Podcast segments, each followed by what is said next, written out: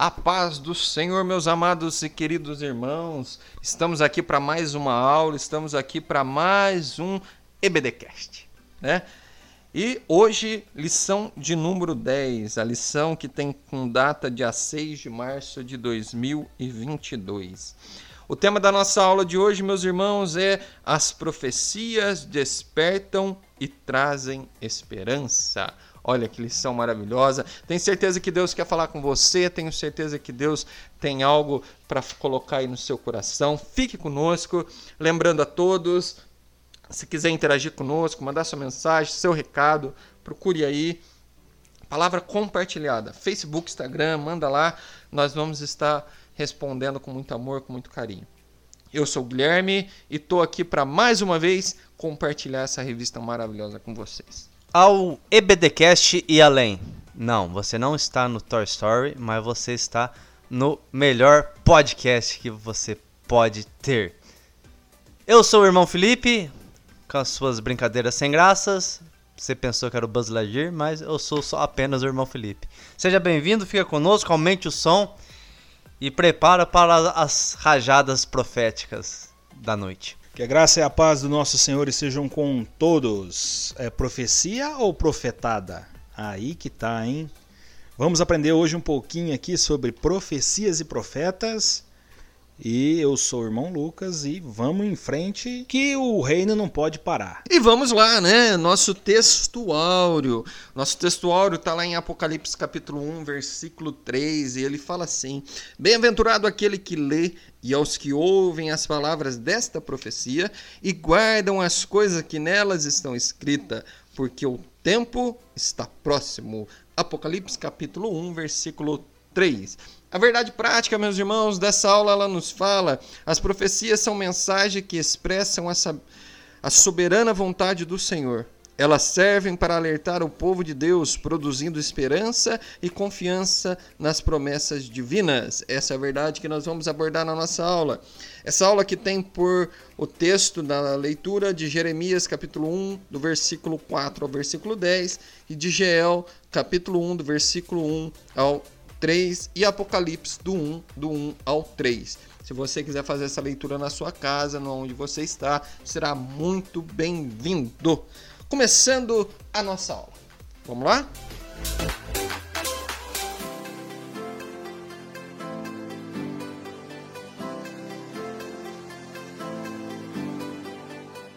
Hoje nós vamos estar falando então, como eu já disse, vamos as profecias despertam e trazem esperança.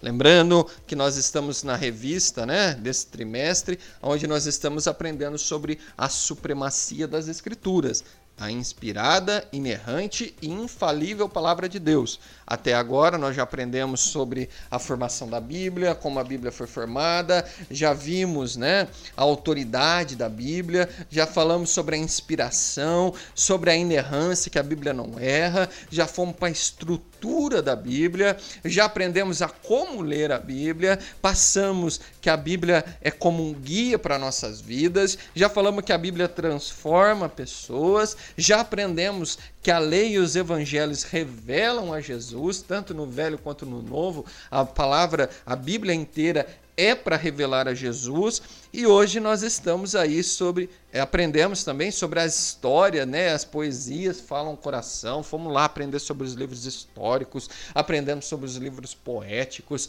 que foi a aula passada. Se você perdeu, pega lá no último podcast. Foi uma aula muito boa. E hoje então na aula de número 10, as profecias despertam e trazem esperança.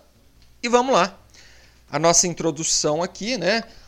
Nós vamos então estar falando um pouco sobre os profetas, né, do Antigo Testamento, né? Como esses livros se dividem, como esses livros é, eles estão é, colocados para nós vamos estar falando sobre esses profetas, vamos estar falando sobre profecias, né?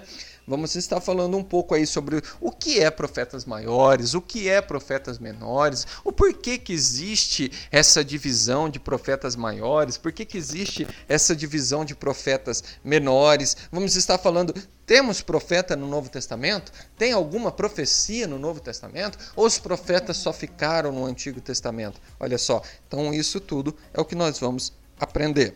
O nosso primeiro tópico aqui, meus irmãos, ele fala sobre os profetas maiores.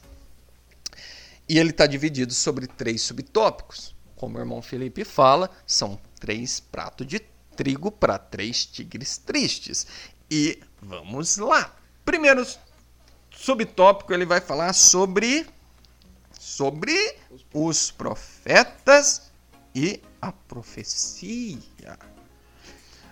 Prof... O segundo subtópico já vai nos falar sobre os profetas Isaías e Jeremias. Isaías e Jeremias. Nós vamos aprender no segundo subtópico.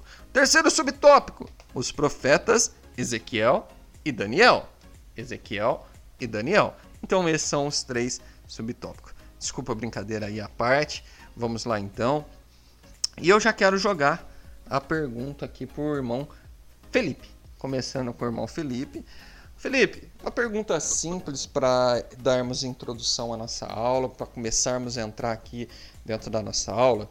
Explique para nós por que, que é dividido a Bíblia sobre profetas maiores e profetas menores. Então, são profetas maiores aqueles homens de 1,90m para cima. Por isso que são profetas maiores. Os menores seriam homens de 1,20m para baixo. Isso tudo é brincadeira. Já estou segurando o riso aqui, mas são brincadeiras. Vamos lá.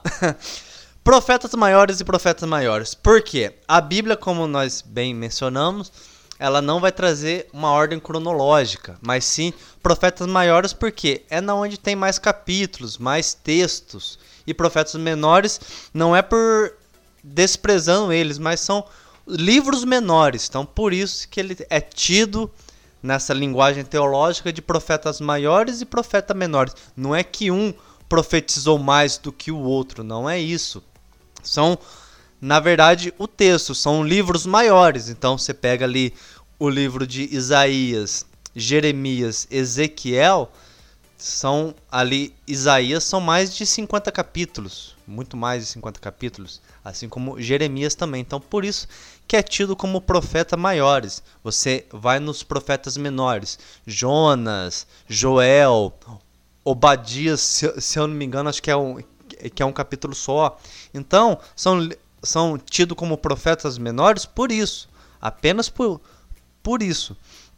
Mas a sua importância toda, como nós temos mencionado desde o começo, é a sua inspiração divina, que é o Espírito Santo. Então, os, os valores são os mesmos. Não é porque um tem mais capítulos do que o outro que podemos desprezar esse livro. Não, não é isso. E só por título de curiosidade, é, nós falamos na aula passada sobre os livros históricos, sobre Josué, os reis, os crônicas também. Ali nós vamos ver provavelmente é, o livro de reis. Provavelmente quem escreveu foi Jeremias. Não vamos dar essa certeza. Nós vamos aprender isso no Talmud. Então, só para trazer esse livro, essa questão de essa observação de curiosidade, a título de curiosidade. Provavelmente Jeremias também escreveu ali o, o livro de Reis, sabendo também que o Reis foi escrito num livro só. Nós vamos ver que no começo, quando foi traduzido, ele foi dividido em quatro, mas para nós aqui é apenas dois livros. No nosso português aqui, nós vamos dividir o, o, livro de Reis em dois livros, só esse título. Então, profetas maiores não são homens grandes e profetas menores não são homens pequenos. Não, você não pode aprender isso também a título de Senhor dos Anéis. Profetas maiores não são ali da linhagem do Gandalf e os profetas menores não são os hobbits. Ah, meus irmãos, vamos aprender, né? E é bom aprender. É, nas aulas passadas nós aprendemos um pouco na Torá a quantidade de livros que nós temos hoje é diferente. Na nossa Bíblia conta deles. A descrição deles existe a separação dos profetas maiores e os profetas menores está incluso num único livro na Torá, né? É, e na nossa é discriminada livro por livro, né? E já na Torá é uma junção deles em um único livro, não é isso? É, isso aprendemos na aula passada. Então, os profetas eles são colocados como maiores e menores pela quantidade de seus livros. Lembrando que os profetas maiores aqui citados, né, são Isaías, Jeremias, Lamentações, né, de Jeremias, Ezequiel e Daniel. E depois 12 profetas menores, né, que vai de Oséias a Malaquias. Lembrando que, novamente, em aulas passadas nós aprendemos, é interessante, por isso que eu estou ressaltando isso, aprender que na nossa Bíblia está discriminado dessa forma de Oséias a Malaquias, porém na Torá é única junção. Estou repetindo isso, meus irmãos, para vocês entenderem que como é formado essa junção e o porquê formado. Nós já falamos em aulas passadas que a nossa Bíblia está organizada para fácil interpretação nossa, para fácil é, entendimento da nossa parte, tá bom? E entrando aqui então no primeiro subtópico, os profetas e as profecias, né? É, o significado de profeta, o significado de profecia, e eu quero lançar essa pergunta o irmão Lucas, né? Qual que é a diferença entre profeta e profecia? E as duas coisas elas andam junto? O profeta anda sempre com a profecia, a profecia anda somente com o profeta. Como que é? Explica para nós, irmão Lucas, um pouco sobre isso. Meus irmãos, só corrigindo aqui, eu falei sobre a Torá, é, e não é a Torá, é a Bíblia dos judeus. Porque a Torá é composta somente pelo Pentateuco, né? os cinco primeiros livros que nós temos também na nossa Bíblia, formado por Moisés, ali escrito é, por Moisés. É, na verdade, então, não é a Torá, e sim a Bíblia dos judeus, né? É, que tem essa formação dos livros, só traz esse adentro para possamos prosseguir. Lucas, então nos fala um pouco sobre o que é profeta, o que é, é, profecia, os dois estão ligados, o profeta anda sempre com a profecia, a profecia anda sempre com o profeta. Nos explica um pouco sobre isso. Bom, Gui, se o profeta está sempre ligado com a profecia ou a profecia está sempre ligada com o profeta, eu não sei, mas eu sei que o profeta tem que estar tá sempre ligado, porque é a hora que vai chegar a mensagem, a gente não sabe, né? é, na, na, na, vontade de Deus e no tempo de Deus. Porque é o seguinte, ó, vamos lá, o que, é profeta e o que, que é profecia? O profeta, ele é um proclamador, ele é o, o intérprete da vontade de Deus, ou, ou seja, ele recebe a mensagem de Deus e entrega a mensagem, né? A gente costuma dizer que existe uma distinção entre profeta e sacerdote, porque o sacerdote ele leva o povo para Deus, o profeta ele traz Deus para o povo. Então tem essa distinção. Existe também uma segunda distinção que diz que o, o sacerdote ele constrói o, o, o altar e o profeta ele restaura o altar, ele corrige o altar, né? Então se está tendo ali um fogo estranho, se está tendo ali um sacrifício errado e tal, o profeta ele chega e corrige isso. Essa é a função do profeta, é fazer com que o povo se volte para Deus, se entre dentro da vontade de Deus. E por, ele, e por ele ter esse livre acesso a Deus, por ele receber a mensagem de Deus, na maioria dos casos o profeta ele tinha um acesso fácil a reis, a, a, aos monarcas, né, a, quem comandava, aos líderes, ele tinha um, um livre acesso para poder dar conselho, para poder ori orientar e muitas das vezes para poder confrontar. A gente lembra bem né, do, do caso do profeta Natan, que confronta Davi após Davi cair no erro ali com, com o erro do adultério com a Batseba. É, Davi ele se arrepende de tudo e aí ele chama o profeta, o profeta pega e leva a, até ele a correção. Davi aceita a correção e se arrepende, e depois disso daí a história a gente já conhece, não vou aqui falar. E tem também a questão ali do profeta Samuel, que é o, o, que a gente conhece como o profeta que tinha os três, os três ministérios. Né? Ele tinha o, o ministério de profeta, o ministério de juiz, porque ele julgava o povo ali, né, de acordo com a vontade de Deus, e também era sacerdote. Então ele tinha os três ministérios, o único homem que teve os três ministérios. Mas isso que é um profeta, é um homem que vai receber uma mensagem e vai entregar essa mensagem.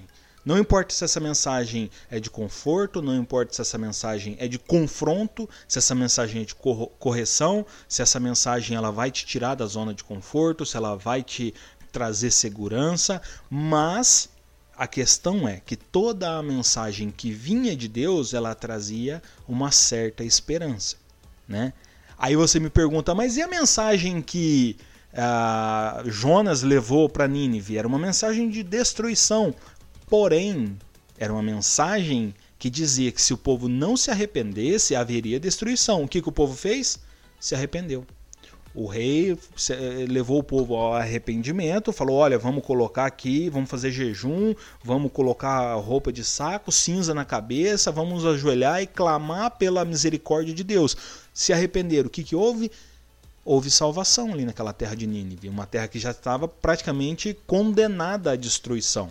Né? E ali havia esperança. A mensagem que, que, que Jonas trouxe era uma mensagem de esperança. Então, toda profecia ela vai sim ter um foco, um objetivo de trazer esperança, mas às vezes no meio dessa mensagem há um, uma mensagem, há um contexto de destruição, há um contexto de coisas que nós não queremos aceitar, mas o que nós precisamos fazer é nos é, é, confrontar o nosso pecado e nos arrependermos. Quando a gente recebe uma mensagem, uma profecia, por muitas das vezes o pastor da igreja é um profeta, porque ele recebe a mensagem de Deus e traz essa mensagem. Por muitas das vezes a gente fala assim, nossa, a gente vai num culto, né? principalmente culto de doutrina, a gente vai e a gente sai e fala assim, nossa, hoje o pastor desceu o chicote na igreja. Mas por que será que ele desceu?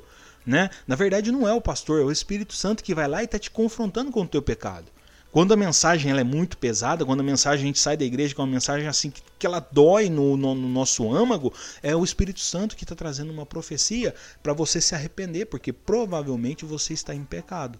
Né? Então isso é o, que um profeta faz. E a profecia ela é a mensagem. A profecia é a mensagem, é aquilo que Deus manda o homem dizer, entendeu? Então a gente não pode é, condenar o profeta pela mensagem. Porque a mensagem não é dele, ele simplesmente está ali passando o que Deus mandou. Então, profecia é uma mensagem, é uma revelação divina, é, uma, é, é, é um, um texto que vai mostrar a vontade divina.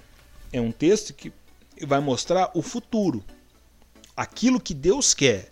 E a vontade de Deus, como a gente aprende em Romanos, é boa, perfeita e agradável. Então, quando se chega uma, uma mensagem para nós de um profeta, por mais que essa mensagem seja uma mensagem dura, a gente precisa entender que essa mensagem não vem do profeta, mas vem de Deus.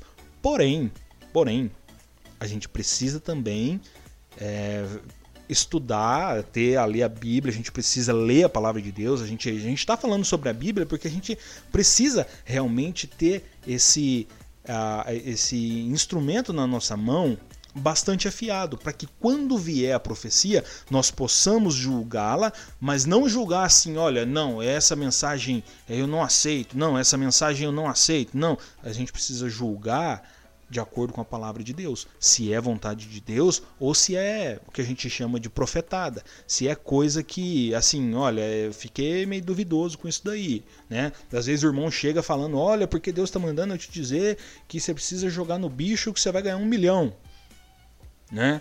Então isso daí é, um, é uma mentira, né? Obviamente que eu estou fazendo uma hipérbole aqui, estou dando uma exagerada, mas a gente precisa analisar tudo dentro da palavra de Deus.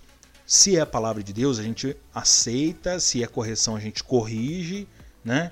E depois pega, se apega com Deus. Porque só para eu finalizar esse, essa ideia, esse contexto que eu já passo para você de volta, lembra do de, de Jó, Jó estava ali sofrendo tudo que ele estava sofrendo.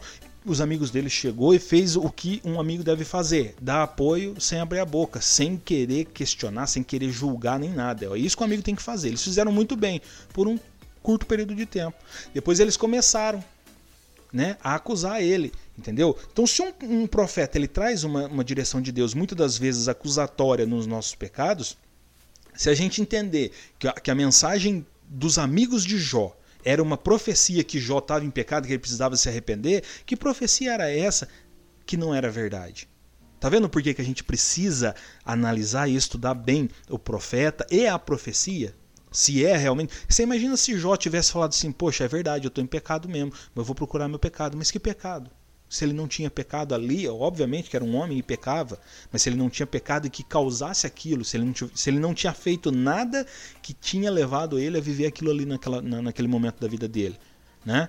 Por isso, a gente precisa estar próximo do Espírito Santo. Por isso que a gente precisa estar próximo da palavra de Deus, com a palavra de Deus guardada no coração, para que a gente não caia nos engodos, para que a gente não caia nos enganos de falsos profetas. Muito bem, Lucas. E continuando aqui, vamos num bate-bola legal aqui.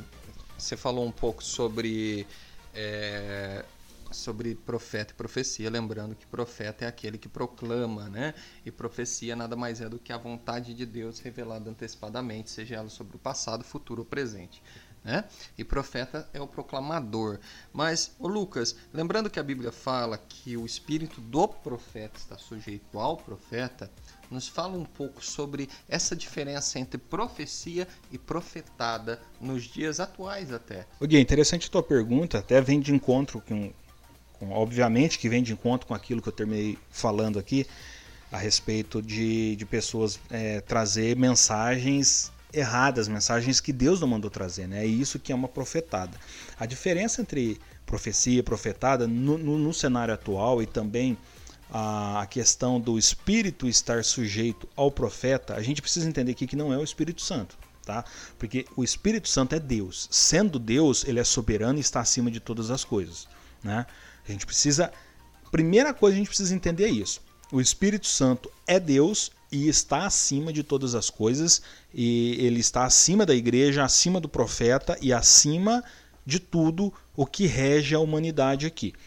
E o espírito que a Bíblia fala aqui em 1 Coríntios, de o espírito está sujeito ao profeta, é aquilo que, que a gente estava é, comentando aqui do, do profeta, da, da pessoa querer usar ali a posição dela da, de estar perante uma igreja num púlpito com o microfone na mão, com o poder da, da comunicação, porque a comunicação é um meio muito poderoso, né? O, a comunicação ela, ela faz uma, uma apologia, ela faz um movimento, ela conduz um povo, ela induz um povo. Então, quando a pessoa está nessa, nessa situação de poder, é muito comum ela, ela querer levar uma, uma mensagem e, e, às vezes ali ó, a pessoa está pregando e a igreja está em fervor, a igreja está ali em polvorosa, o Espírito Santo está agindo e a pessoa ela, ela pega aquela mensagem e ela quer um pouquinho mais, ela se deixa levar pela emocionalidade do momento. E, e o que, que ela faz?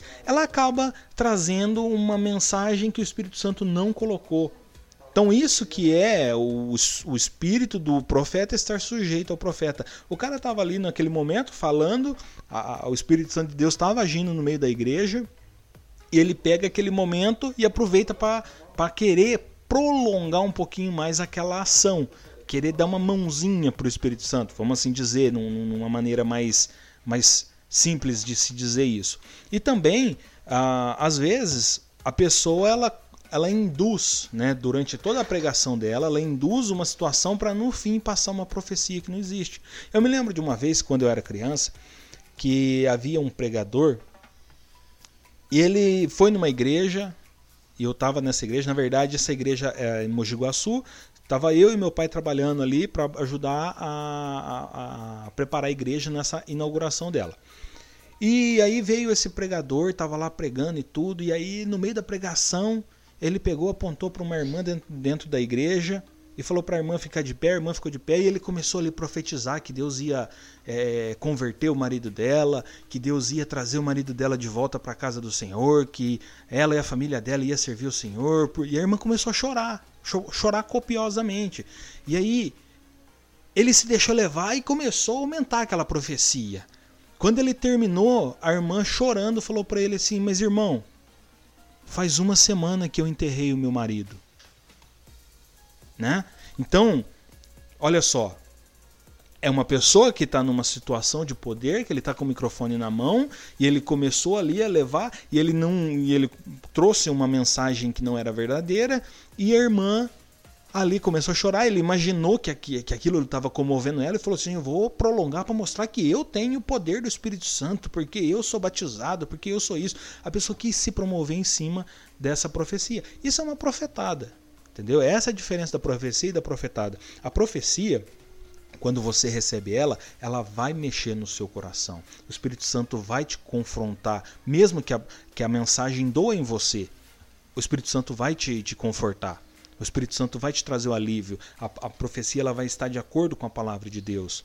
E por muitas das vezes, a, na maioria dos casos, a profecia ela vem com mensagens de coisas que você não contou para ninguém, para você saber que é o Espírito Santo que estava ali naquele momento com você e ele está trazendo essa mensagem para você. Só que por muitas das vezes a profetada, quando ela vem, ela vem de uma maneira que ela não te conforta. A mentira, ela nunca vai te confortar. A mentira, ela vai colocar você em dúvida. Então, se em algum momento você recebeu uma profecia e você ficou em dúvida, não vou dizer para você julgar naquele momento, mas dobra o teu joelho, clama a Deus por uma direção, pede ao Espírito Santo para te trazer a verdade daquela daquela profecia, daquela mensagem para você. Pode ser que seja uma mentira, mas pode ser que seja uma verdade. E talvez você não esteja preparado para receber essa verdade.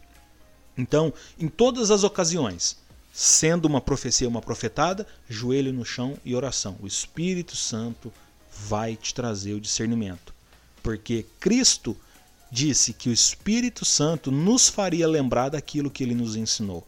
E se nós estamos aprendendo, se nós estamos lendo a Bíblia, na hora que a gente clamar a Deus, o Espírito Santo vai nos fazer lembrar daquilo que é verdade para as nossas vidas. Muito bem. E a pergunta foi em cima exatamente para você que está nos ouvindo, ficar atento, toma cuidado com pessoas que vêm profetizando aleatoriamente sobre a sua vida. A palavra fala lá em 1 Coríntios, no capítulo 14, no versículo 33, pois Deus não é um Deus de desordem, mas de paz. Deus não é um Deus de confusão, mas de paz. A profecia traz paz, se for de Deus na sua vida, e não confusão.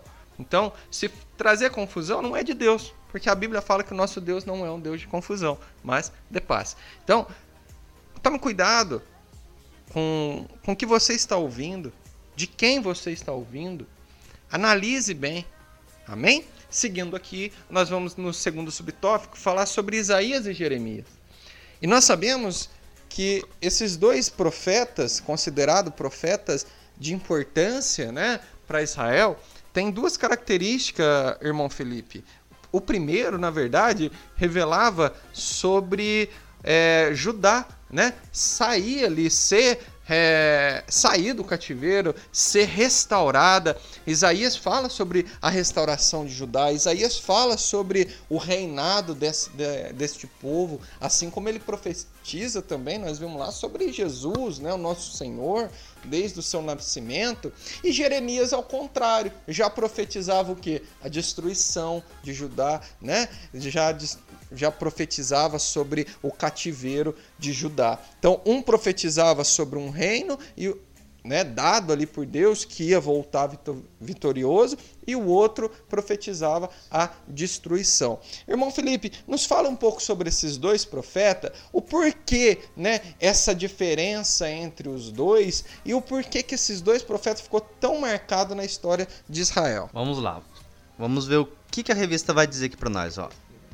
Isaías ele vinha denunciando a rebeldia do povo e apontava o cativeiro como juízo divino. Por que juízo divino? Porque o povo se rebeliava, o povo ia contra os princípios e a palavra de Deus. E ele vem é, dizendo também sobre o retorno de Judá do exílio e o, o que ele mais é conhecido, o nosso profeta messiânico, vamos dizer assim, sobre o que? as profecias que ele falou sobre Jesus. Então, as profecias que Isaías falou sobre o Messias, do nascimento virginal, da descendência de, de Davi e que ele seria o grande libertador de Israel e de toda a humanidade. Então, nós vemos Isaías trazendo essa mensagem para o povo. Nós vemos assim um começo de conversão muito bonito ali de Isaías, quando ele tem aquela visão dos serafins ali da, da sala do trono de Deus. E nós vemos Isaías que ele tinha os lábios impuros e habitava no meio de um povo de impuros lábios. E, e nós vemos ele se colocando na posição quando Deus fala a quem enviarei? E Isaías se coloca e falou: envia-me a mim. E Deus vai lá e o capacita e o prepara quando um anjo pega a brasa viva do altar e toca nos lábios do profeta, onde mostra a purificação dos seus lábios e ele começa a anunciar os juízos, os pecados, confrontando o povo dos seus pecados. Então, nós vamos ver Isaías nisso. E Jeremias, o que ele vem dizendo também ali para o povo de Judá?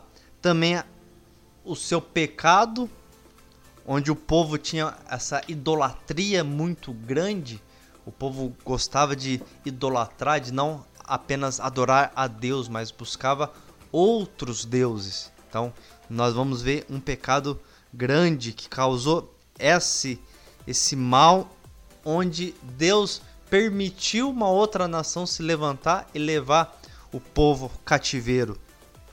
Nós vamos ver também Isaías anunciando a restauração do remanescente de Israel lá em, em Jeremias 50.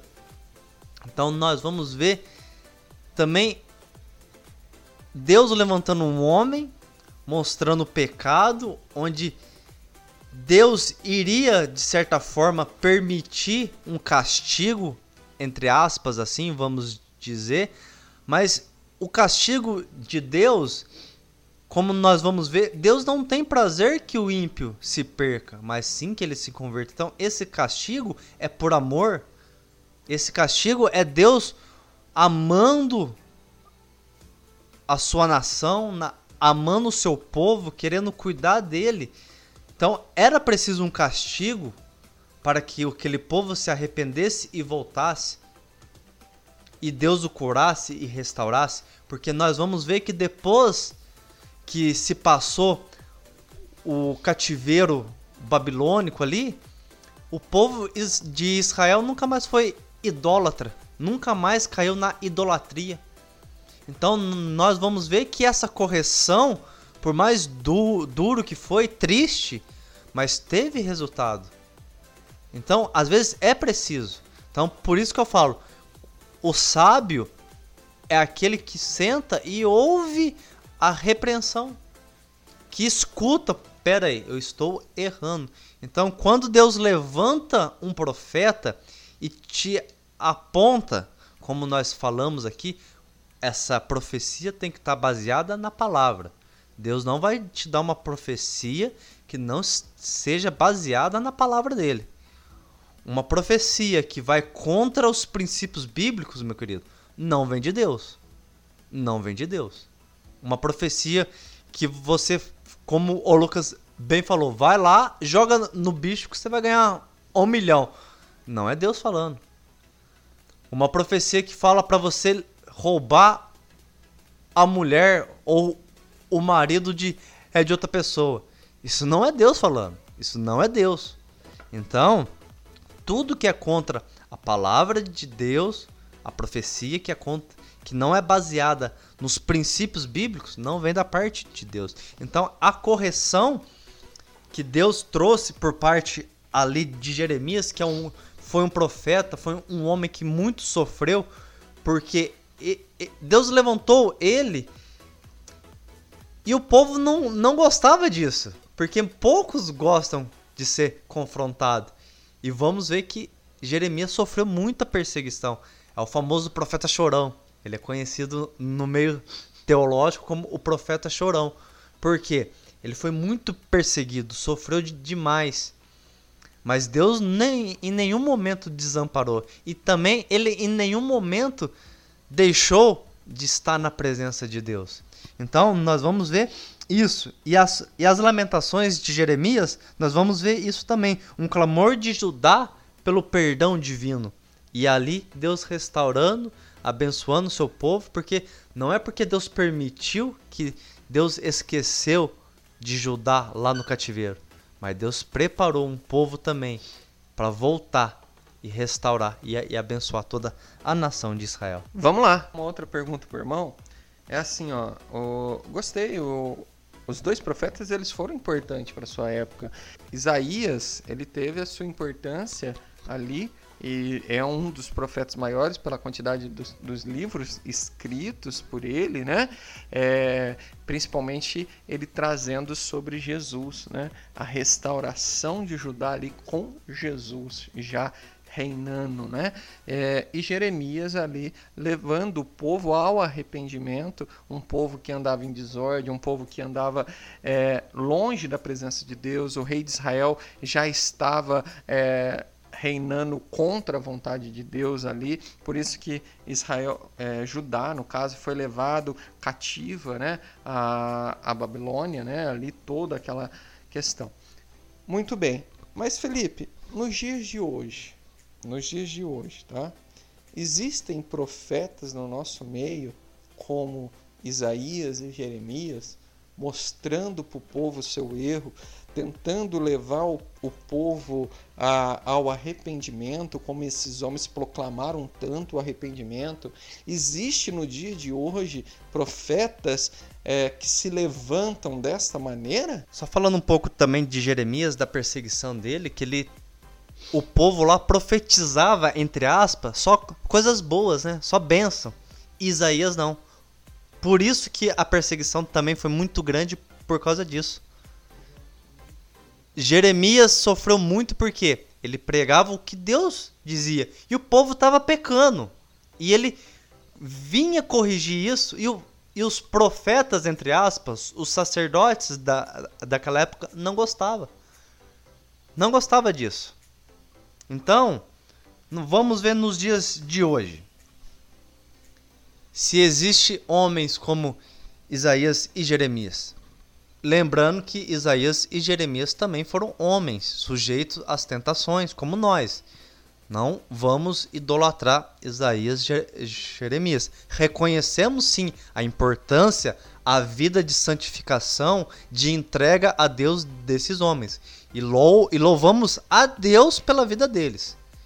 Com certeza, louvamos a Deus pelas, pela vida deles, de, desses homens de Deus.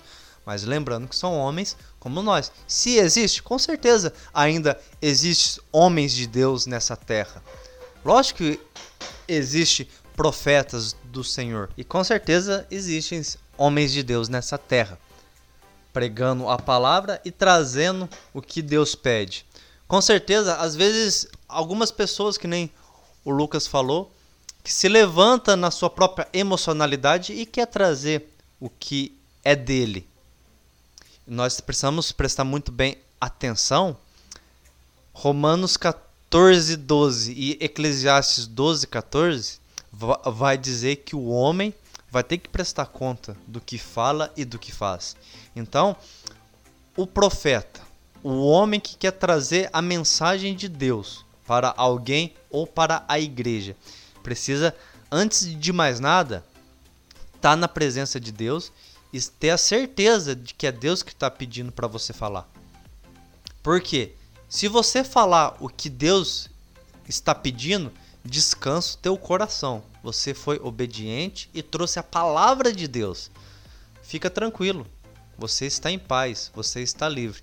Mas quando você toma uma posição e fala, assim diz o Senhor, mas na verdade o Senhor não manda dizer, aí eu quero falar para você: se arrependa, se coloca numa posição porque você vai prestar conta disso, cara.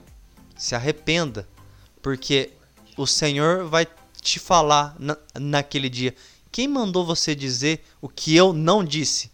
Eu não falei para você falar aquilo lá.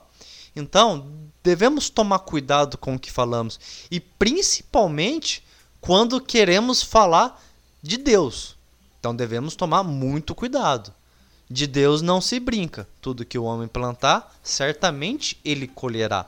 Então, nós devemos prestar atenção do que, o que falamos. Que nem nós estamos aqui conversando, falando da, da palavra. Às vezes brincamos, falamos brincadeiras aqui, mas com respeito e temor. A palavra de Deus precisa ter respeito. E como nós mesmo mencionamos, você precisa sim pegar aquilo que nós falamos e colocar na balança que é a palavra de Deus para ver que o que estamos falando está de acordo com a palavra de Deus ou não. Assim como nós estamos aqui, estamos aqui com a Bíblia aberta, querendo falar da palavra de Deus. Sim, agora está aberta. Mas nós, nós precisamos falar com temor, com respeito e baseado na palavra de, de, Deus. Nós estamos aqui falando de profecias, nós não, nós não queremos falar o que nós achamos ou, ou o que eu acho. Não, eu senti de falar de Deus, eu vou falando. Então, eu quero falar isso. Como eu bem disse, os versículos. Se você quer falar, você pode falar, pois até papagaio fala. Mas você precisa ter esse discernimento, o que a Bíblia diz. Romanos 14, 12, Eclesiastes 12, 14. 14. Você vai prestar conta do que você fala. E se você falar algo para as pessoas como se fosse Deus, e, e não é Deus que está pedindo para você falar, só estou te falando. Se arrependa porque você vai prestar conta. Assim como eu estou aqui falando, se não é Deus que está pedindo para eu estar aqui e estou falando no nome dele, eu vou prestar conta disso. Então, é algo sério, é algo para a gente ter temor. Então, se existe homens de Deus nessa terra, existe homens santos de Deus que tragam mensagem e é preciso trazer não o que vamos dizer assim, surfar na onda, como aquele famoso não famoso, não é, não, não é famoso não. Mas teve um pastor aí, quando o Covid-19 estava em alta no Brasil, que ele lançou aquela profecia do cavaleiro amarelo lá, não sei o que, que é. Eu acho que ele estava assistindo Power Ranger e viu um, um, um, um, cara lá, acho que é de amarelo, e falou que sairia para matar, que não era para ninguém sair na rua, que muitos iriam morrer. Cara, como que ele pode falar isso da parte de Deus, cara? Trazer esse pânico, porque já estava uma situação de, delicada essa parte do Covid. O que, que ele quis fazer? Quis surfar na onda do Covid e usando a palavra de Deus ainda. Então toma cuidado. É que nem nós estamos agora com essas guerras na Europa. Nós não podemos surfar nessa onda. Ah, toma cuidado porque o anticristo vai se levantar. Lembrando que o espírito do anticristo já está no mundo. Ah, mas como você sabe disso? Volta lá, nós falamos isso no ano passado, um trimestre inteiro sobre escatologia. Então, escuta os nossos podcast lá. Então, o espírito do anticristo já está no mundo. Mas eu não vou aqui surfar na onda e começar a profetizar o fim, porque Rússia vai se levantar e vai acabar com o mundo e é guerra, toma cuidado, não sai de casa. Meu querido, o fim já começou assim que o homem começou a pecar. Lá no jardim já começou. Mas lembra, pela palavra de Deus, o Cordeiro de Deus já estava preparado. Então descansa seu coração e baseia sua vida e as profecias na palavra de Deus. Muito bem. Pegando um gancho do que o Felipe falou, se você acredita que o anticristo vai se levantar por causa da guerra, nós aprendemos na Bíblia que ao se levantar o anticristo, a igreja vai ser arrebatada. Então, se você acredita nisso, começa a adorar, começa a colocar teu joelho no chão, coloca a sua vida em ordem para que você seja arrebatado juntamente com a igreja, né? Isso é importante para as nossas vidas, tá bom? Amém? E é isso aí, irmão Felipe, lembrando, né, que a pergunta é se existem homens, né, que se levantam e Deus tem sim levantado profetas no meio dessa nação, homens, mulheres, né? Com a palavra, com através do Espírito Santo, porque hoje nós temos o Espírito Santo sobre as nossas vidas, né? É, como aqueles homens tinham e Deus é, usava e falava somente com, a, com aquela pessoa escolhida, né? Era assim que o Espírito Santo agia no Velho Testamento. Hoje o Espírito Santo age sobre nós, em todos nós. E Deus tem levantado homens, mulheres, falando da sua palavra, levando o povo ao arrependimento, mas muitos não querem escutar.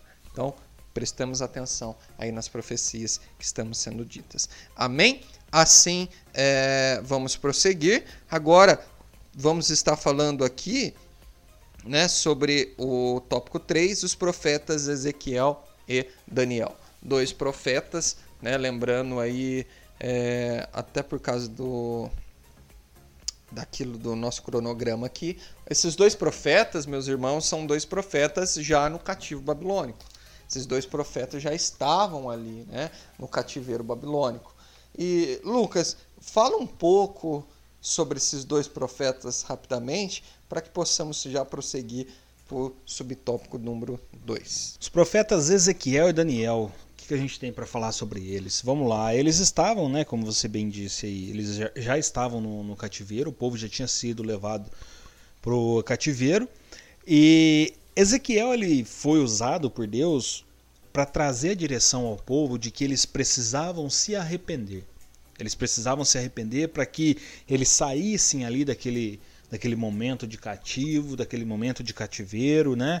E aí a gente a gente pensa um pouco, né? Havia um povo, o povo hebreu, né? Vamos assim dizer, o povo hebreu, que depois virou o povo de Israel e o povo de Judá, o reino do norte e o reino do sul.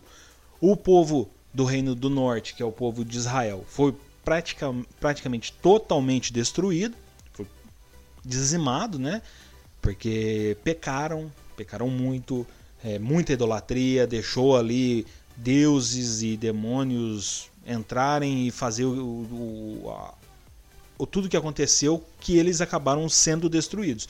E sobrou ali o povo de Judá que foi levado cativo. Na aula anterior, eu falei que o povo de Judá foi levado cativo como uma maneira de proteção. Porque, se eu não me engano, é Jeremias que está ah, profetizando antes da, da do, do exílio babilônico, né? E, e, e, aí ele profetiza dizendo o seguinte: olha, é melhor que vocês se entreguem para serem protegidos no cativeiro, porque aqueles que não estiverem cativos vão morrer, serão destruídos. Era, essa era uma das muitas profecias de Jeremias. E o que, que acontece? Por que, eu acredito nisso? Porque é o seguinte: havia ali uma, uma, uma, uma promessa, que a gente também disse na, na aula anterior, que Deus havia dado a Davi que o reino dele seria eterno. E o reino dele partiria ali do povo de Judá. Por quê? Porque Cristo viria do povo de Judá. Essa era a promessa de Deus. Então Deus precisava proteger o povo. Porém, o povo precisava fazer a parte dele. Então Deus usou a vida do profeta Ezequiel para eles entenderem que eles precisavam se arrepender. Eles precisavam deixar deixar suas práticas pecaminosas de lado, abandonar as, a, as idolatrias, abandonar o seu pecado, abandonar a, a vida errada e longe de Deus, distante de Deus, para que Deus pudesse resgatar eles. Então nós vemos Daniel. Daniel ele foi levado ali, ele trabalhava ali no, no reino, ele era um dos grandes ali que havia no reino, e Daniel ele entendeu ele entendeu que haveria 70 anos de cativo e depois de 70 anos o povo seria levado de volta. Então ele começou a clamar por misericórdia, ele começou a clamar para que Deus tivesse misericórdia do povo, para o povo suportar aquele período de cativo.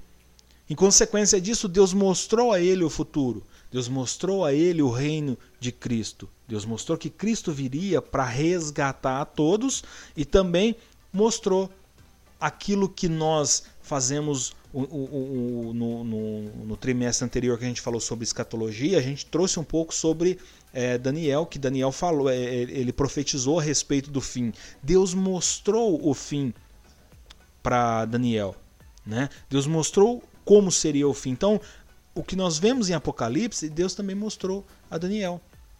Então, assim, isso foi uma consequência. Por quê? Porque Deus, Deus, ele não falha, Deus ele não erra. Deus havia prometido que da tribo de Judá viria o Salvador. Deus havia prometido a Eva que da descendência dela viria o Salvador e veio. Assim como Deus prometeu a, a, Daniel que seria 70 anos, né? Daniel entendeu que seria 70 anos e foi apenas os 70 anos de cativo. O povo foi liberto, voltou para sua terra, reconstruiu ali, voltou a viver e depois a história vai nos mostrar que eles foram constantemente atacados. E a gente vê que durante toda a história da, da, da, história de Israel, o povo é constantemente atacado. Teve aí o Holocausto em 1940 e pouco, com o, o nazismo aí destruindo né, milhões de, de, de judeus.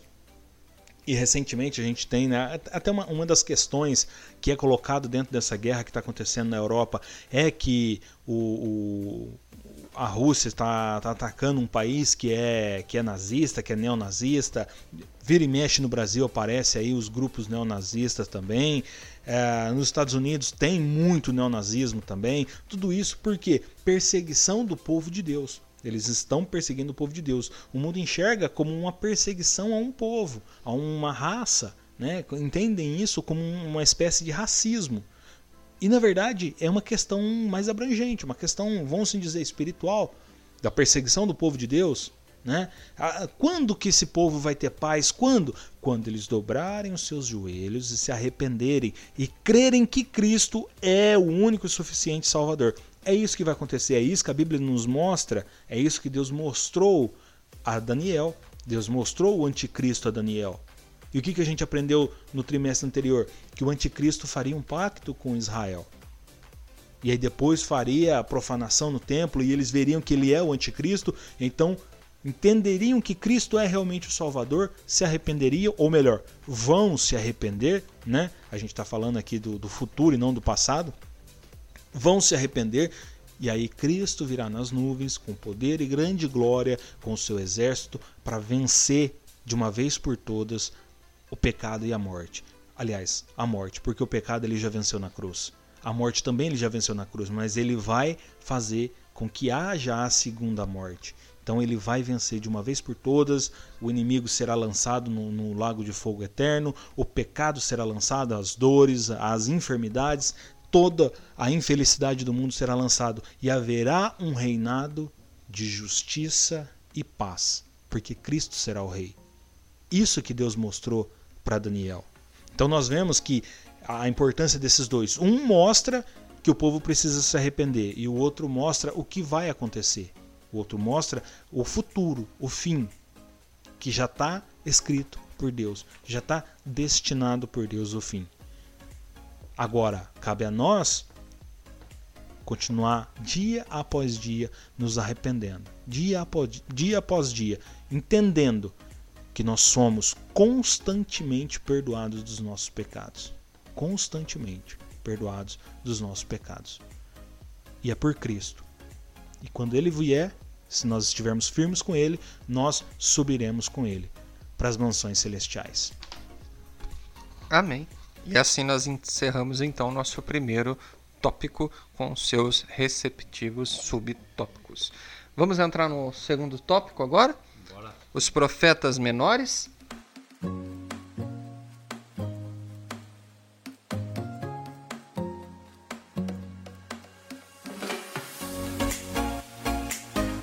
Então vamos lá, profetas menores, né?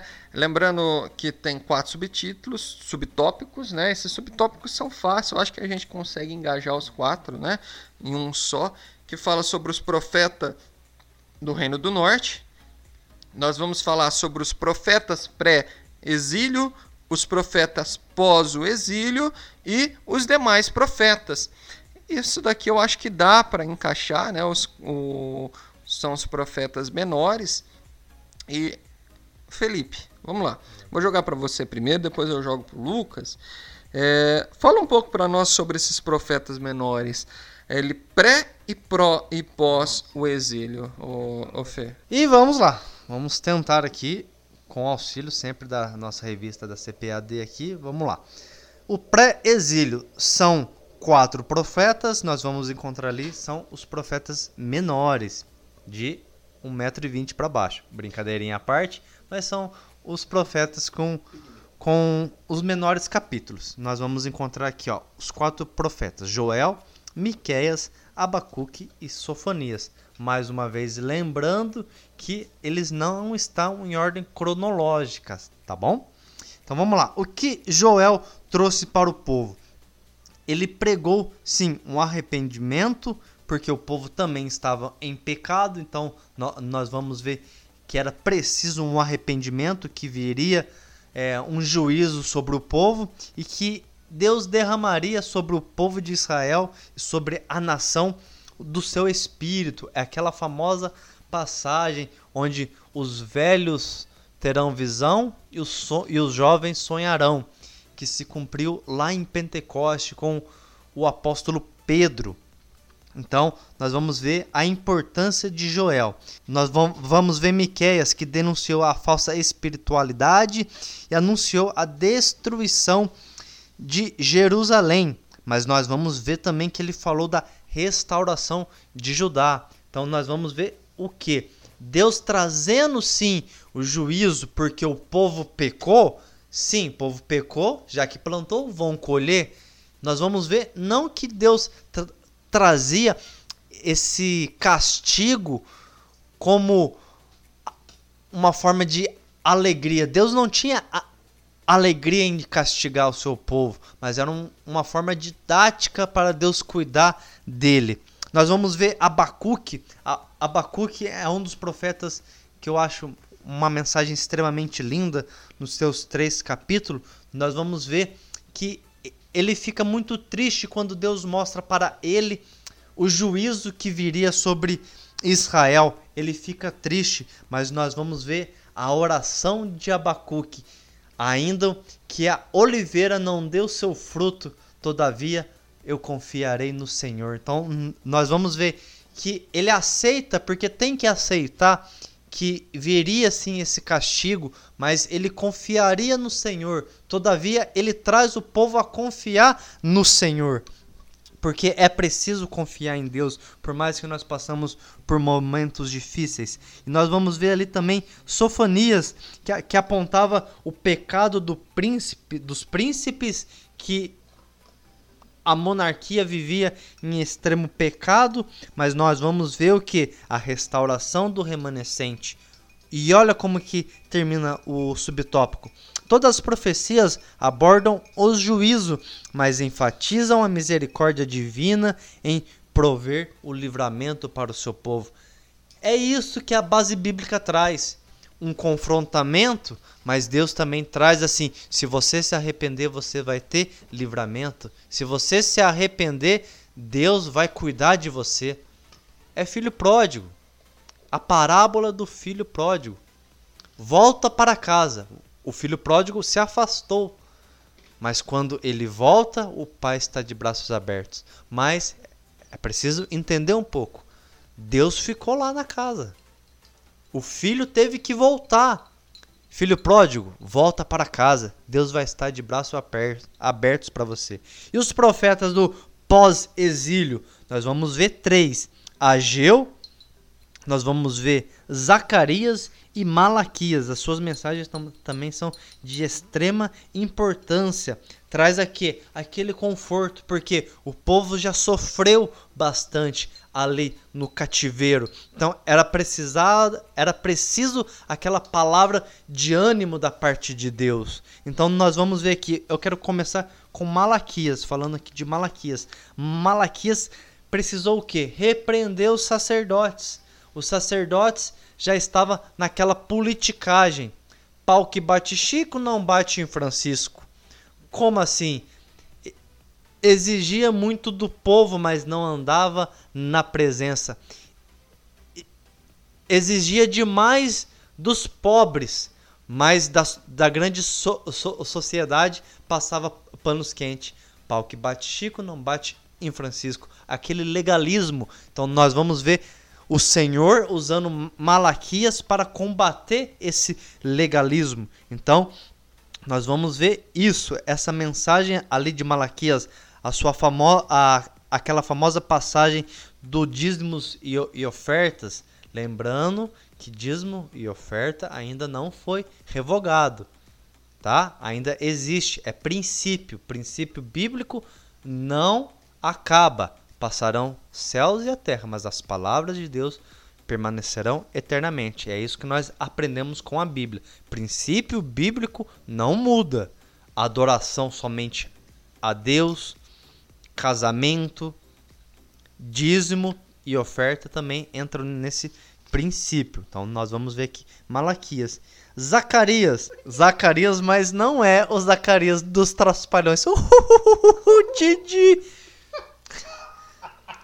Então vamos lá. Esse Zacarias Zacarias, o que, que na... Zacarias vem trazer? O ânimo para o povo e para Zorobabel, trazendo porque a construção do templo. Meu Deus. então, nós vamos ver esse Deus usando a vida do Zacarias, o profeta e o, o Zacarias também para trazer alegria nos nossos tempos. Ele não sorte Ah, Deus vai ter trabalho. então nós vamos ver Zacarias animando o povo de todo jeito. Tá aqui, ó. Zacarias animou o povo. Ó, então vamos lá. Zacarias, eu vou trazer o que tá aqui na revista. Você pode ver aí, ó. Zacarias que animou o povo a Então nós vamos ver Zacarias trazendo a o ânimo para o povo trazer o que? A construção do templo que era preciso. Então, esses profetas pós-exílios trazendo essa alegria da parte de Deus em continuar firme na presença de Deus. Olha que versículo bonito, Zacarias 14, é, perdão, Zacarias 4:6. Não por força, nem por violência, mas pelo meu espírito. Então, era preciso essa confiança da parte de Deus você buscar essa força espiritual e também de fazer aquilo que Deus precisava, que era construir o templo. Então, essa é a mensagem de Zacarias. E Ageu, o que Ageu trouxe? Persuadiu o povo a reconstruir o templo e prometeu e a parte de Deus que prometeu prover os recursos necessários para a construção do templo. E o outro versículo muito importante que a glória da segunda casa será maior do que a primeira. Então é preciso trazer isso para as nossas vidas. Deus levantando um povo, sim, com correção, mas também sempre com consolo e conforto. Que se o povo andar pela presença de Deus, Deus vai cuidar, Deus vai abençoar e Deus vai livrar. Muito bem, Felipe. Então nós podemos dizer que tanto os profetas pré-exílio quanto os profetas pós-exílio, eles trazem juízo sobre o povo, eles profetizam né, a nação ao arrependimento, mas em todo momento também ele, eles mostram o amor de Deus, é, mostram ali a grandeza de Deus em abraçar o povo novamente, se o povo se arrepender. Né? Então, na verdade, tanto os prés quanto os pós-exílios, os profetas, eles levam o povo a Deus. Né? Eles tentam trazer o povo à presença do Senhor. Muito obrigado, amém. É isso aí. E Lucas, para concluirmos então o segundo subtópico, o segundo tópico, né, os profetas menores, fala um pouco para nós sobre esses profetas do Reino do Norte e os profetas e os demais profetas também, né? É, falamos um pouco, o irmão Felipe falou um pouco aí então sobre os profetas pré e pós-exílio, e agora vamos falar um pouco sobre esses profetas do Reino do Norte e os demais profetas também que está sendo citado aqui pela nossa revista. No Reino do Norte a gente tem como profeta o Amós e Oséias. O que é interessante aqui de Amós, principalmente, é que Israel vivia um tempo de prosperidade, um tempo muito bom, e Amós vem é, profetizando e trazendo à tona ali o pecado de corrupção, a, injustiça, suborno, tudo esse parece até bem atual com a nossa política, né? Embora a gente não viva um período de prosperidade, né? A gente não não está assim num período muito bom, sempre se vê falar em crise, mas existe um suborno, existe ali um, uma injustiça social, existe a, a, toda essa roubalheira dentro do Senado, dentro da política brasileira. E Amós vem combatendo tudo isso. Embora o povo estivesse em um tempo bom, ele veio, se levantou e veio aqui é, trazendo essa reprovação de Deus com essas ações do povo. Para quê? Para que o povo se arrependesse e pudesse é, continuar vivendo um tempo de prosperidade com Deus. Por que não viver um tempo de prosperidade com Deus? Por que, que eles tinham que pecar? Por que, que eles tinham que ficar fazendo coisas erradas?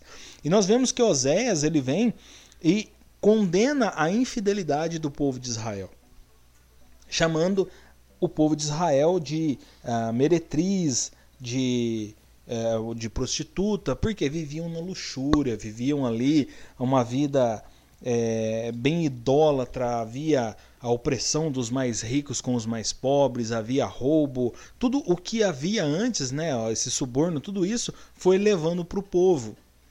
E nisso, mais uma vez, eu faço esse inter, essa intercalação entre esse tempo do povo de Israel, essas orientações que Deus trazia com o nosso tempo atual. Por quê? Porque eu sempre falo nas nossas rodas de conversa que a igreja brasileira precisa urgentemente divorciar da política. A igreja brasileira está se prostituindo com a política. Eu tenho falado isso aí nas nossas conversas aqui. Eu falo, a igreja brasileira esqueceu que é noiva de Cristo e tem se prostituído com a política. Tem colocado na política, em homens políticos que são homens é, é, que são falhos como nós somos, só que eles têm acesso ao poder. E o poder revela a, a moralidade do homem. O dinheiro e o poder vai revelar quem o homem é. Então o homem, quando ele é corrupto por natureza, porque o pecado traz isso, ele vai se revelar corrupto. E o homem político, ele é isso. E aí a igreja vai lá e se alia a isso porque, ah, porque um grupo tem uma pauta que é contra, que vai contra o que a gente acredita, mas nós não fomos chamados para isso, para ter uma guerra cultural com o mundo. Nós fomos chamados para ser sal e luz. Nós fomos chamados para ser diferentes do mundo. Né?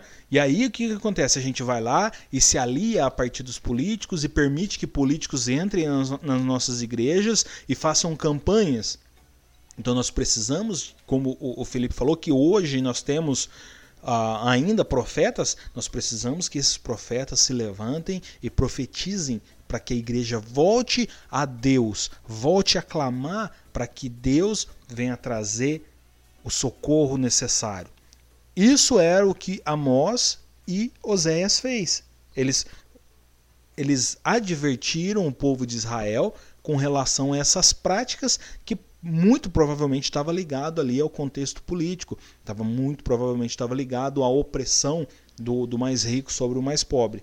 E outros, os demais profetas, a gente vê aqui que fala sobre Jonas, Naum e Obadias. É interessante que esses três profetas aqui, eles, é, eles não são diretamente ligados ao povo israelita, mas ao povo de Nínive, ao povo edomita né, ao povo que é descendente de Esaú. Né, a gente lembra ali de Jacó e Esaú, né, a briga pela primogenitura e tudo mais.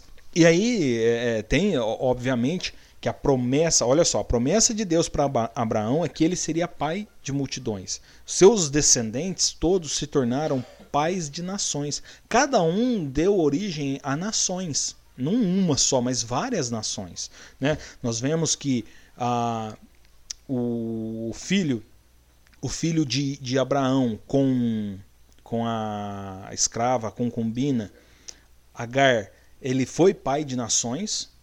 Ismael, que era filho de Agar com Abraão, é pai de nação.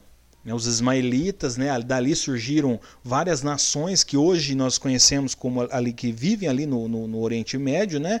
E aí tem também Isaac. Isaac deu ali a, a, a sua descendência a Jacó e Esaú. Os dois também são pais de nações. Então nós vemos que Deus também queria trazer salvação para esse povo. E por isso ele leva Jonas até Nínive para trazer. E eu já falei sobre isso aqui mais antes. Jonas vai lá e traz essa mensagem de Deus e eles se arrependem. Porém, 150 anos depois, vem Naum trazendo novamente uma mensagem para eles, porém, eles não se arrependeram. Dessa vez, eles não se arrependeram. E eles continuaram ali a praticar, porque era um povo muito cruel. O povo ali, os edomitas, eram muito cruéis. Né? E nós vemos também que eh, Obadias ele vem denunciar a soberba dos edomitas. E o que, que, eles faziam ali, ó? Só para você entender, o povo, o, o, povo de Edom, né? O povo de Edom ali, os edomitas, eles se achavam maiores, mais fortes, mais poderosos que o povo de Israel e praticavam ali as suas crueldades para cima do povo de Israel. E, obviamente, que é o povo escolhido de Deus, Deus ia se doer. Então Deus vai lá e alerta eles, alerta através de Naum, alerta através de Obadias, através de Jonas, para eles pararem com isso, porque havia salvação para eles também. Deus mostrou que havia salvação e houve salvação na, na, na, primeira vez, porém eles continuaram nessas práticas. E o que, que acontece? O povo foi destruído. Por quê? Porque continuaram no pecado, continuaram ali nas suas práticas. Então nós vemos em tudo isso que os doze profetas menores, eles foram intensamente utilizados por Deus, embora escreveram pouco.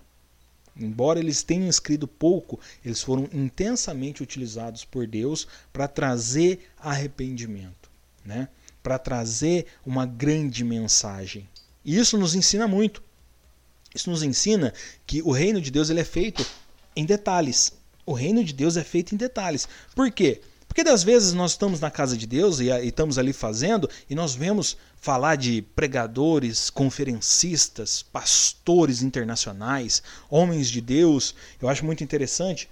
Eu trabalho na, na, na área de marketing e, e, e, eu vejo, né, às vezes, aqueles cartazes que vão anunciar um evento de, de, das igrejas e aí tem lá um fundo que às vezes ou é um céu ou é fogo, aí tem pomba, tem é, a foto do pregador, a foto do pregador do dia 2, do dia, dois, do dia 3, a foto do grupo inteiro que vai cantar, a foto do pastor presidente, a foto dos todos os vice-presidentes, a foto do líder do jovem, a foto do líder da, da, da, recepção. Eles colocam a foto de todo mundo ali, demonstrando ali. E a gente vê que são grandes homens de Deus. E aí nós olhamos aquilo e falamos assim: mas quem eu sou? E o que, que eu estou fazendo? Né?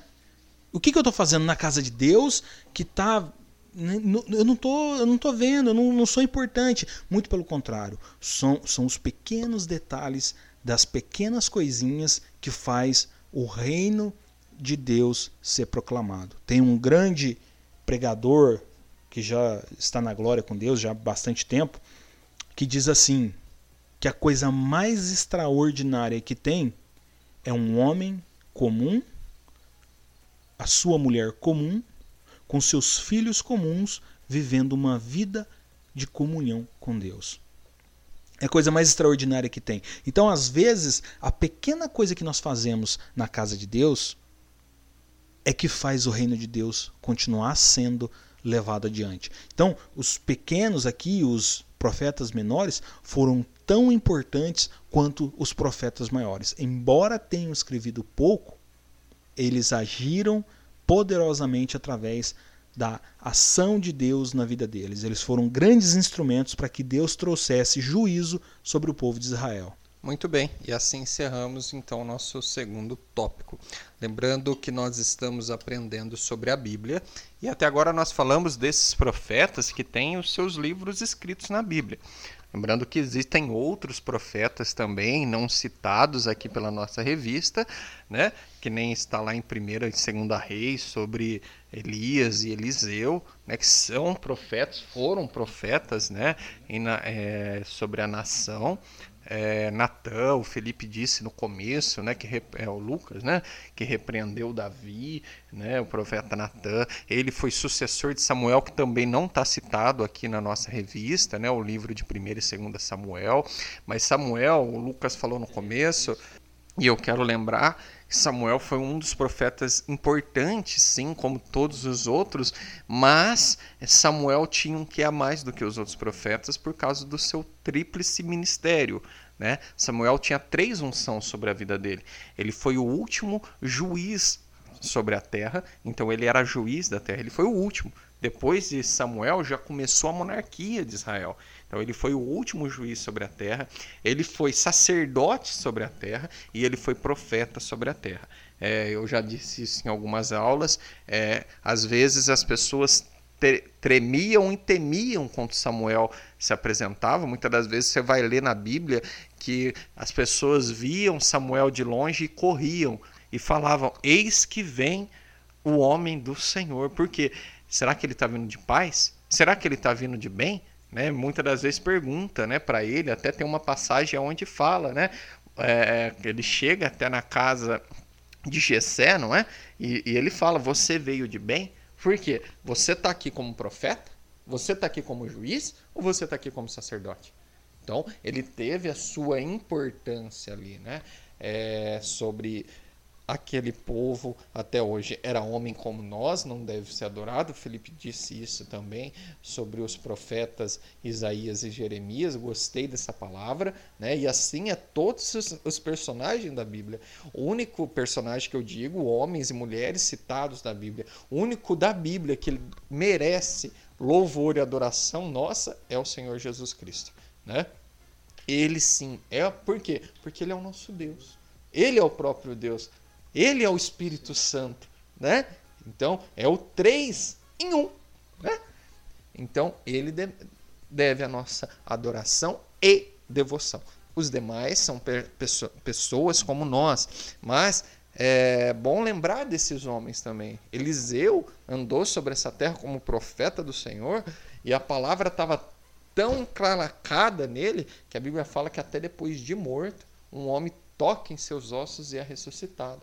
Por quê? Porque ele era santo? Não, porque a, a, mensagem estava nele. Eu costumo citar essa passagem falando que a, a palavra do Senhor, a essência de Deus, entrou até no tutano dele. Né? Uma pessoa que se dedicou à vida ao Senhor tinha seus erros, tinha seus pecados, seu temperamento muito difícil, que a gente vai ler, a gente vai ver. Temperamento dele é um pouco complicado. Homem como nós, demonstra o quê? Humanidade. É, Elias que foi achado um coração reto, né? que Deus o tomou para si. Aquela hora estava falando, até me confundi um pouco, mas Deus o tomou para si, Deus o leva, né? É, se eu não me engano, é o segundo arrebatamento que temos na Bíblia. Né? O primeiro foi de Enoque, depois vem ele, né? que são homens que achou o coração reto. Então são profetas que andou sobre a terra, né? e que fez a diferença proclamando a palavra de Deus, levando o povo ao arrependimento. E o que, que nós aprendemos? Nós estamos falando tanto de profeta que esquecemos de falar sobre profecia muitas das vezes. Né? E o que, que é a profecia? A profecia nos leva ao arrependimento. A, a profecia é, nos leva é, à vontade de Deus. Nós falamos lá, citamos sim profecia no começo, bem lembrado aqui pelo irmão Felipe, onde só citamos ali o que é, e o irmão Lucas explainou um pouco sobre profecia e ainda aprendemos o que é a diferença entre profecias e profetada. Mas a revista, ela vira e termina nos profetas, não é isso? Porque nós estamos estudando a estrutura da Bíblia. Lembrando que esse é o tema da nossa revista do nosso trimestre. Amém? Vamos seguir? Vamos para o último tópico e fechar esse tópico? Vamos lá? O último tópico nós vamos falar sobre o livro do Apocalipse.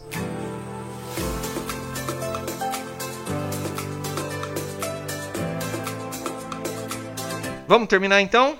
Terceiro tópico, o livro do Apocalipse. Né? Hoje, então, vamos falar aqui nesse terceiro tópico sobre o livro do Apocalipse. Esse, esse tópico ele tem só dois subtópicos, Fê. Então é dois pratos de trigo para dois tigre triste, olha só que coisa, né? Nós vamos falar autoria, propósito e destinatário. E depois o segundo subtópico, a mensagem de esperança. E dá para juntar os dois, né, num só. É... E vamos lá. Autoria, propósito e destinatário. e uma mensagem de esperança. E eu quero começar aqui com uma pergunta, né? Felipe, fala um pouco para nós sobre essa autoria e o propósito do livro de Apocalipse, e depois eu vou jogar para o Lucas, o destinatário e a mensagem de esperança. Apocalipse, segundo escreveu João. Apocalipse, João recebeu essa visão quando ele estava lá na ilha de Patmos, e essa visão ele recebeu do Senhor Jesus, direto de Jesus. Jesus deu essa visão para ele. No final, nós vamos ver ali que a revelação especial de Deus aos homens em Jesus Cristo. E, e ela vai começar assim, ó, com o versículo 1. Revelação de Jesus Cristo, que Deus lhe deu para mostrar a seus servos os acontecimentos que acontecerão em breve. Então começa assim. Então nós vamos ver que é o apóstolo João, não é João Batista, aquele que batizava, mas sim João, o apóstolo. Então, o destinatário, o Lucas vai falar que é as igrejas ali da Ásia, mas o propósito era trazer essa mensagem do que iria acontecer nos últimos dias. Muitas pessoas, ao ler, talvez pode se assustar com os, os acontecimentos que irão ali as mortes, as, tra as tragédias, ou, na verdade, a taça da ira de Deus sendo derramada sobre a terra. Será o acerto final, o acerto de contas. Mas, na verdade, para muitos, como pode assustar, mas para a igreja, na verdade, é consolo.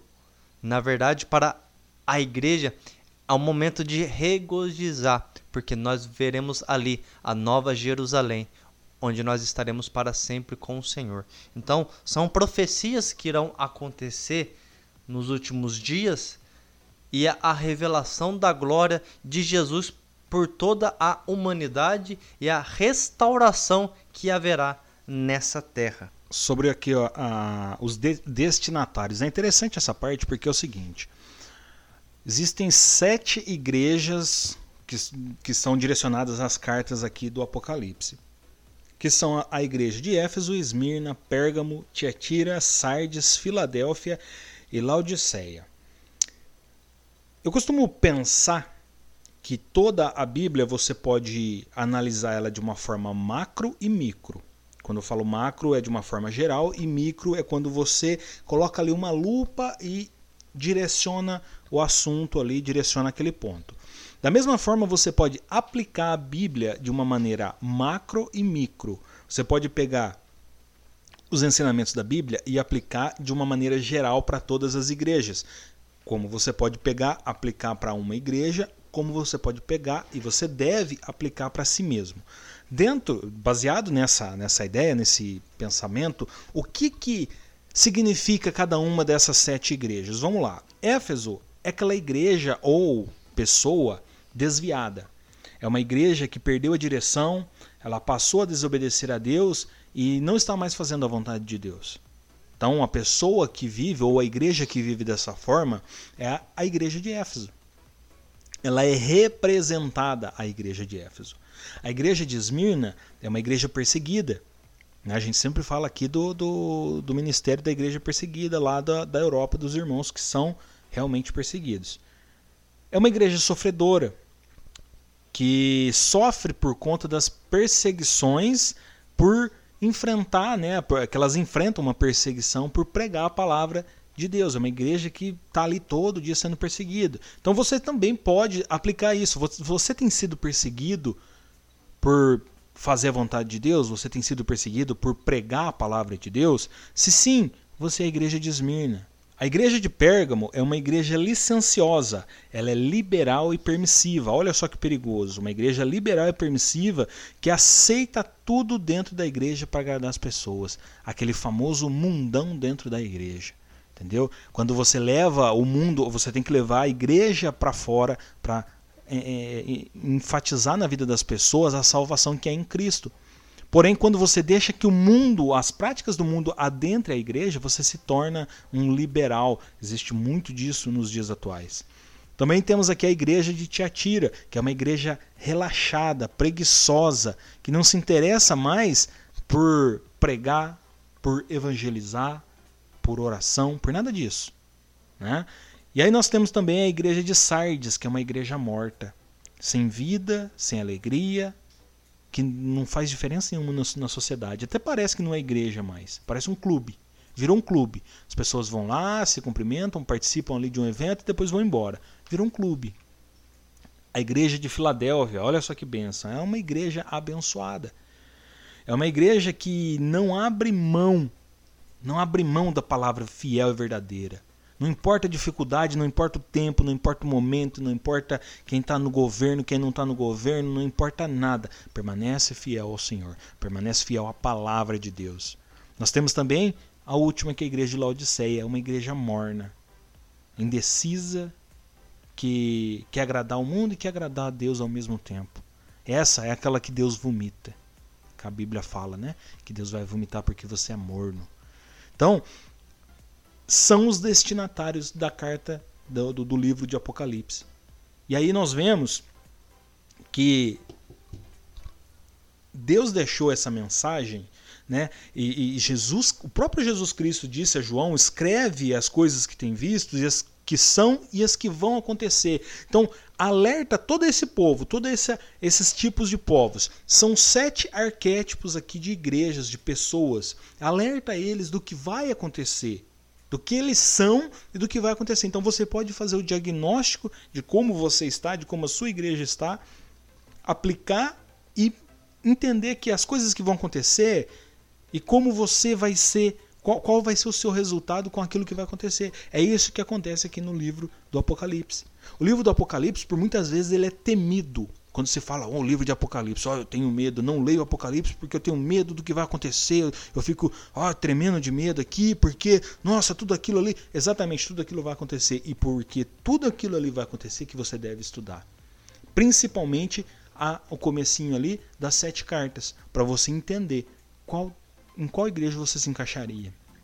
Que nós sejamos fiéis a Deus, que permanece, que permanece pregando o evangelho, fazendo a vontade de Deus, para que quando tudo aquilo que foi revelado a João acontecer, nós possamos participar das bodas do Cordeiro. Essa é a mensagem principal e que nós juntos podemos encorajar os outros irmãos a dizer: Ora vem, Senhor Jesus, porque nós não temos medo e nós temos certeza da nossa salvação. É isso aí, muito bem. Né? Então, aí nós vimos a autoria do livro, que é por João, o propósito do livro, né? Trazido como revelação para a nossa vida, o destinatário a cada igreja ali destinada e a esperança que isso nos traz. E meus irmãos, eu posso falar para vocês, o Lucas citou ali algo interessante. Muitos têm medo de ler Apocalipse. Existe cristão, crentes, né, que acham que Apocalipse é um filme de terror, né? Tratam o livro de Apocalipse como se fosse um filme de terror. E não é nada disso. O Apocalipse, o livro, é um livro de esperança para a nossa vida, aonde nós vemos ali tudo aquilo que vai acontecer. E um dia nós vamos estar com nosso Senhor. Quer esperança mais, mais gloriosa do que essa? De um dia poder estar com o Senhor? De um dia poder estar ao lado do Pai? De um dia poder estar junto com o Pai? Né? Na glória eterna, na nova Jerusalém? Né? Isso é maravilhoso. Então, trate o livro de Apocalipse como uma esperança para nossas vidas, não como um filme de terror. E eu quero trazer a conclusão já passar para os irmãos concluírem. E, e desde já eu quero agradecer você por estar aí até agora, tá? Nos ouvindo. Espero que tenha sido bênção para a sua vida. Espero que você possa ter aprendido, assim como nós aqui também aprendemos, né? Brincamos, sorrimos, mas ensinamos e aprendemos com o Senhor. Não é verdade? É, a conclusão que eu trago, meus irmãos, é a seguinte: os profetas, eu quero só repetir isso, os profetas, eles nos levam ao juízo, eles nos levam ao arrependimento, mas trazem-nos também a esperança e o amor de Deus sobre as nossas vidas. Então, vamos sim é, ouvir mais a voz do Senhor. Empresta teus ouvidos, meu irmão, para o Senhor Empresta teus ouvidos para aquilo que o Senhor diz às igrejas, né? Como fala lá em Apocalipse, né? Aquele que tem ouvido, ouça o que o Espírito diz às igrejas. Então, ouça aquilo que o Senhor está dizendo, ouça.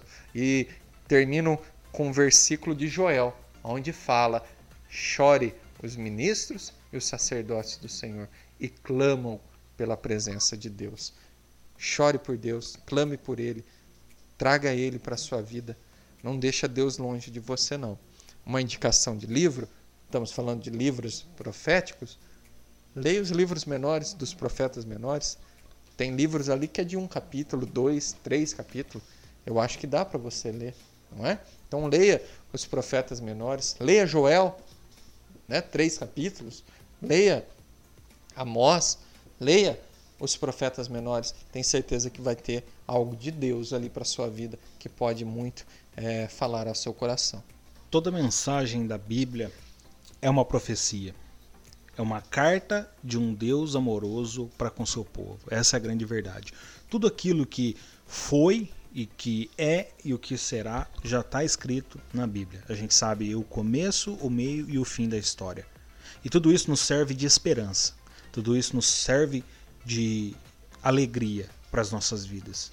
Recentemente eu estava ouvindo um podcast a respeito da vida de George Miller. Eu nunca tinha ouvido falar desse homem. E que vida de oração e de esperança esse homem teve. Como esse homem foi fiel a Deus, como esse homem foi um homem de fé que confiou e o interessante é que ele fazia anotações diariamente. Ele tinha um diário que ele anotava cada oração que ele fazia e cada oração que Deus respondia. Existe um estudo que ele tinha mais de 50 mil orações respondidas. Imagina. Isso é uma vida de fé, isso é uma vida de esperança. E é isso que a Bíblia tem que despertar em nós. É isso que os livros proféticos têm que despertar em nós. Não medo de um Deus vingativo. Não medo de um futuro aqui na Terra, ah, porque vai levantar a besta do mar, porque vai ter dragão, vai ter serpente, porque vai ter anticristo. Quando tudo isso acontecer, meu querido, nós estaremos na glória com Cristo. Nós estaremos com Deus. Essa é a grande esperança nossa, que nós estaremos salvos, porque Cristo já nos resgatou, porque Cristo está nos resgatando dia após dia e o Espírito Santo trabalhando nas nossas vidas, nos nossos corações, para nos trazer a conformidade de, de um varão perfeito, de um varão valoroso, para que quando Cristo vier nós possamos estar preparados para subir com Ele. Então, essa é a grande esperança que existe dentro da palavra de Deus. Os livros proféticos são isso livros de esperança para as nossas vidas. E como a gente estava falando no começo a respeito de é, é, você entender profecias e profetadas, eu quero indicar aqui o livro Falar em Línguas, o Maior Dom.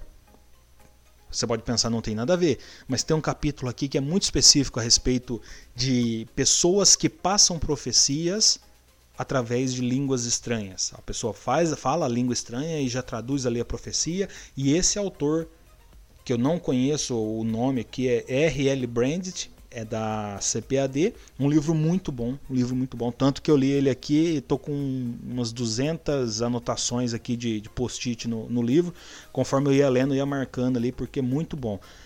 Mas ele traz essa orientação para você poder saber quando é uma, uma mensagem de Deus ou quando não é uma mensagem de Deus. Essa fica, então fica aí a minha forte indicação para esse livro para vocês. Aprendemos sobre profetas maiores, profetas menores e profecias, sabendo que todos eles têm a sua importância. Não é porque tem poucos capítulos ou muitos capítulos que se destacam a mais. Na verdade, o, o que se destaca é o que está por detrás deles, que é o Deus Todo-Poderoso e Soberano, que fala através dele.